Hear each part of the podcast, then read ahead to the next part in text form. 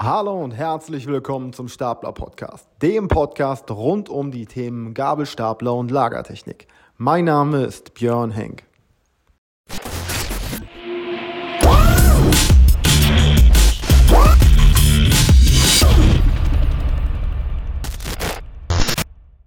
Ich habe einen echt interessanten Artikel gefunden in äh, der DHF, das ist so eine, also DHF Intralogistik heißt die Zeitung, da war dieser Artikel drinne und da möchte ich mal mit euch drüber sprechen und möchte da mal ein bisschen reingehen. Also es ist kein Artikel von mir, ich habe den nicht selbst geschrieben. Ähm, er ist von einer Autorin, die ist Rechtsanwältin in Karlsruhe und beschreibt Themen an der Schnittstelle zwischen Logistik und Recht. Ganz wichtig, keine Rechtsberatung. Ich darf keine Rechtsberatung machen, ich möchte das auch nicht machen, aber ich möchte dir ein paar wichtige Tipps mit an die Hand geben oder ein paar Aufmerksamkeitssachen mit an die Hand geben, dass du weißt, worum geht es und damit du zukünftig auch ein bisschen ah, besser im Thema Sicherheit oder besser im Thema Recht und Sicherheit unterwegs bist. Also, der Artikel ist unterschrieben mit Die Schuldigen beim Staplerunfall.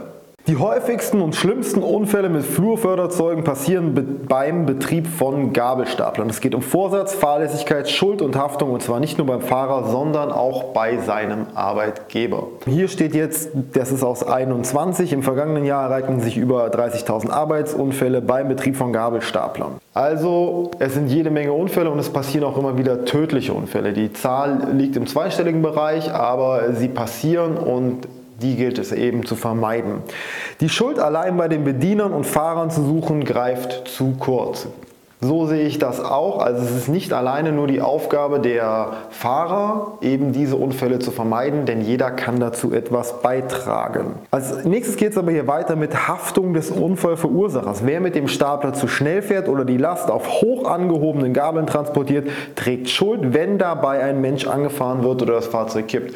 Also hier geht es jetzt im ersten Teil mal darum, dass derjenige natürlich die Regeln befolgen muss, die er beim Staplerschein gelernt hat, um eben ja, das Fahrzeug sicher zu führen und das Flurförderzeug ordentlich und sicher zu führen. Der Fahrer handelt mindestens fahrlässig, wenn er die im Verkehr erforderliche Sorgfalt, wie die Unfallverhütungsvorschriften sie festlegen, außer Acht lässt. Also, er hat was gelernt beim Staplerschein, er muss eine gewisse Grundqualifikation haben, um den Staplerschein zu bekommen. Wenn er das außer Acht lässt, dann ist das mindestens fahrlässig. Rechtsverbindliche Vorgaben für die sichere Bedienung der Geräte gibt es zuhauf, etwa die Durchführungsanweisung Flurförderzeuge DGUV 68 beziehungsweise DGUV 68 DA, DA ist die Durchführungsanweisung. Also es gibt Normen, es gibt Regeln, es gibt Gesetze, an die sich jeder zu halten hat und wenn er sich nicht dran hält, ist ihm zumindest eine gewisse Fahrlässigkeit zu unterstellen. Auch vorsätzliches Handeln des Staplerführers kommt in Betracht, wenn er durch seine Fahrweise Unfälle billigend in Kauf nimmt, obwohl er die Gefahr genau kannte. Das heißt, für mich ist vorsätzlich zum Beispiel den Kollegen vorne auf den Gabel mitzunehmen. Jeder weiß genau, was dort passieren kann, wenn er einen Kollegen vorne auf die Gabel mitnimmt. Der kann runterfallen, der kann von dem Fahrzeug überrollt werden. Und wer das macht, der handelt ganz persönliche Einschätzung meinerseits vorsätzlich. Sowohl bei Vorsatz als auch bei Fahrlässigkeit drohen zivilrechtliche Folgen. Schadensersatz für den eingetretenen Schaden, Schmerzensgeld für die verletzte Person ebenso wie arbeitsrechtliche und strafrechtliche Konsequenzen. Also Abmahnung, Kündigung, Geldstrafe, Freiheitsstrafe. Ja, jeder denkt immer, Staplerfahrer, ja, keine Ahnung, easy Job und alles cool, alles lustig. Aber nur solange man seinen Job auch beherrscht und solange man auch tut, was vorgeschrieben ist oder solange man sich an die Regeln hält, die einfach gegeben sind und die arbeitsschutzrechtlich vorgegeben sind. Also es ist nicht lustig, nimm deinen Kollegen nicht vorne mit auf den Gabeln. Wenn du über ihn drüber fährst, kann es sein, dass du einen Haufen Kohle verlierst, dass du einen Haufen Geld dafür bezahlen musst und ja, je nachdem, was dem Kollegen passiert, entweder lebenslange Rente, wie gesagt, strafrechtliche, zivilrechtliche und arbeitsrechtliche Konsequenzen kann das haben. Das ist aber nur der Teil, der für die Staplerfahrer wichtig ist. Jetzt kommen wir mal zum Teil der Unternehmer, denn das wird ganz, ganz oft vernachlässigt. Die Garantenstellung des Unternehmers. Die Aufsichts- und Ermittlungsbehörden werden auch eine mögliche Verantwortung des Unternehmers prüfen. Klar, wenn Arbeitsunfälle passieren, wir hatten vor einiger Zeit mal ein Video zu, was passiert eigentlich danach, nachdem so ein Arbeitsunfall dann stattgefunden hat, wie geht es danach weiter, das könnt ihr euch gerne anschauen, weil da, das kommt auf ein ähnliches Thema raus am Ende. Diese kann sich nicht nur aus einem aktiven Tun, sondern ebenso aus einem Unterlassen ergeben. Denn der Arbeitgeber hat beim Einsatz von potenziell gefährlichen Betriebsmitteln wie Flurförderzeugen eine Garantenpflicht. Er muss alle Gefahren, die daraus für die Beschäftigten entstehen können, erkennen und ausreichend Schutzmaßnahmen ergreifen. So, also Gabelstaplerfahren ist potenziell eine gefährliche Arbeit und der Unternehmer und der Unternehmerbegriff ist ja nicht nur auf den jeweiligen Unternehmer im Sinne eines Geschäftsführers oder Inhabers oder sowas, sondern Unternehmerbegriff umschließt ja auch alle Vorgesetzten und alle, die Weisungs gebunden bzw. die Weisungsbefugnisse haben und die sind im Unternehmerbegriff mit integriert.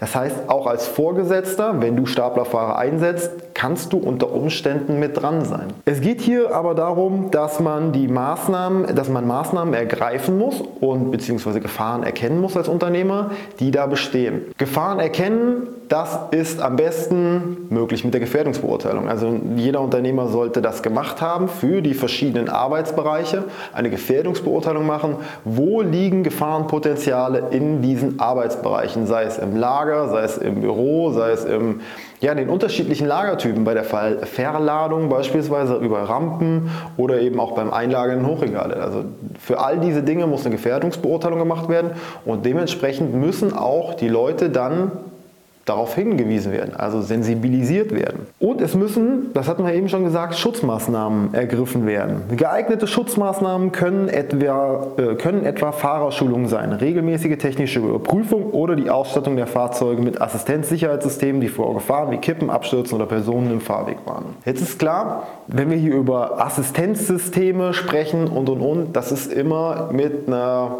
ja, ich denke mal, mindestens vierstelligen Investitionen verbunden ja eine Investition in die Sicherheit, die es auf jeden Fall auch zu überlegen gilt.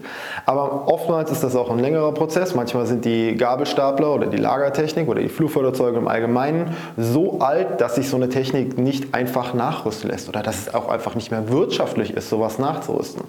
Da kommt dann eben wieder verstärkt das Thema Fahrerschulungen in den Fokus. Fahrerschulung könnt ihr auf verschiedene Art und Weisen machen. Jetzt weiß ich aus dem eigenen Unternehmen, aus meinem eigenen Unternehmen, das ich führe, dass es schwierig ist, immer alle Leute zusammenzubekommen, um eine Schulung zu machen.